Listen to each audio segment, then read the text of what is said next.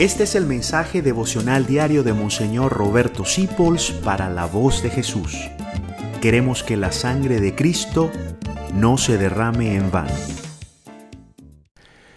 Paz y bien en nuestro Señor Jesucristo. En la carta de los Colosenses, San Pablo nos invita a mortificarnos. El Espíritu Santo nos dice, den muerte a todo lo terreno que hay en ustedes.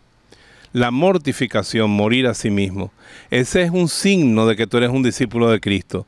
Él no dijo, el que quiera seguirme que se cuelgue una cruz, aunque está bien colgarse una cruz. Él no dijo, el que quiera seguirme que rece el rosario, aunque está bien rezar el rosario. Dijo, el que quiera seguirme que se muera a él mismo, que se mortifique. Hoy queremos una vida sin mortificaciones. Ay, Dios me libre de toda mortificación. No, Dios más bien te manda a mortificarte. Es decir, dar muerte a eso terreno que hay en ti. Porque es verdad que el que, el que te creó sin ti no te salvará sin ti. Dios quiere tu colaboración. Y esa colaboración a veces es aprender a decir que no. Yo recuerdo cuánto me impactó esa frase cuando era jovencito. Tienes que aprender a decir que no. No solamente decir sí.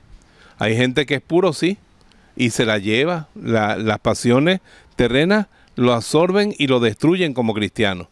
Entonces vamos a ver nosotros como cristianos qué tenemos que mortificar, qué tenemos que sacar de nuestra vida. Mañana empezamos la labor.